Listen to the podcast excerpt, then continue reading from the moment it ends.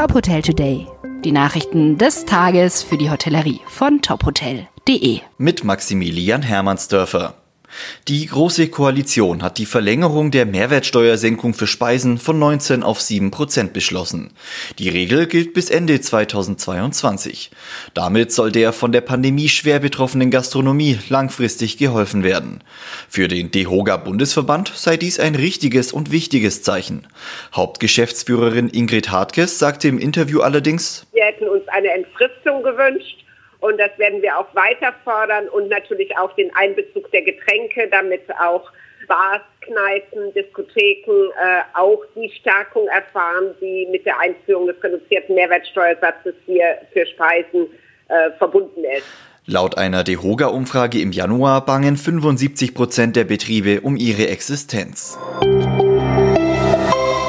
Der Hotel- und Gaststättenverband Rheinland-Pfalz hat einen Stufenplan zur Wiedereröffnung der Hotellerie und Gastronomie vorgelegt.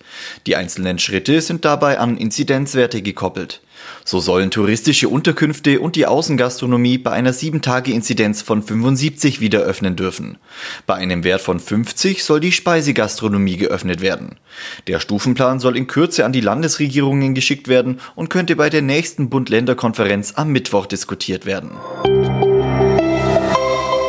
Das Schweizer Unternehmen SV Hotel will an mehreren Standorten neue Häuser eröffnen. Geplant sind sechs Hotels, unter anderem in Bremen, Freiburg, Leipzig und Bern.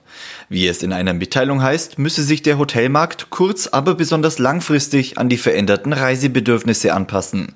Für SV Hotel bedeutet das hohe Individualität und mehr Flexibilität. Wir wollen Top Hotel Today für Sie noch besser machen.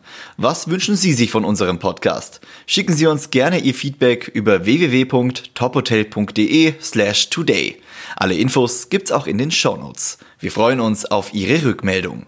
Weitere Nachrichten aus der Hotelbranche finden Sie immer auf tophotel.de.